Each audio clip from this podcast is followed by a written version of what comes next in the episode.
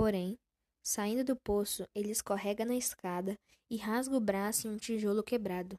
Não tive ânimo de fazer um curativo, disse o garoto. E ao me deitar, eu estava feliz. A cada dia que passava, o garoto continuava a cuidar do animal com muito amor.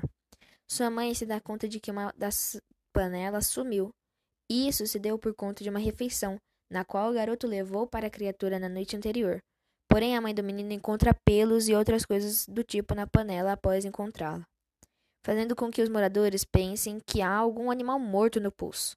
Logo, a mãe do menino propõe uma limpeza imediata do poço. Porém, as limpezas eram realizadas apenas uma vez por ano. E já havia sido feita naquele. O garoto tenta fazer com que o pai não desça no poço para fazer a limpeza. Aliás, se o homem descesse, veria a toca da criatura.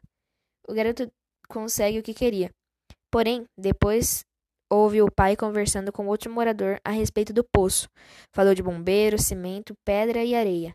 Logo, o menino achou que foi descoberto. Ficou desesperado, não sabia o que fazer e não tinha como ajudar seu amigo. Ficou melancólico, triste, horrorizado com a situação. Depois de um tempo, chega um caminhão com materiais de construção. O mundo do garoto desaba. Cavei minha própria cova pois quando o caminhão chegou, ajudei meu pai a construir a tampa do poço.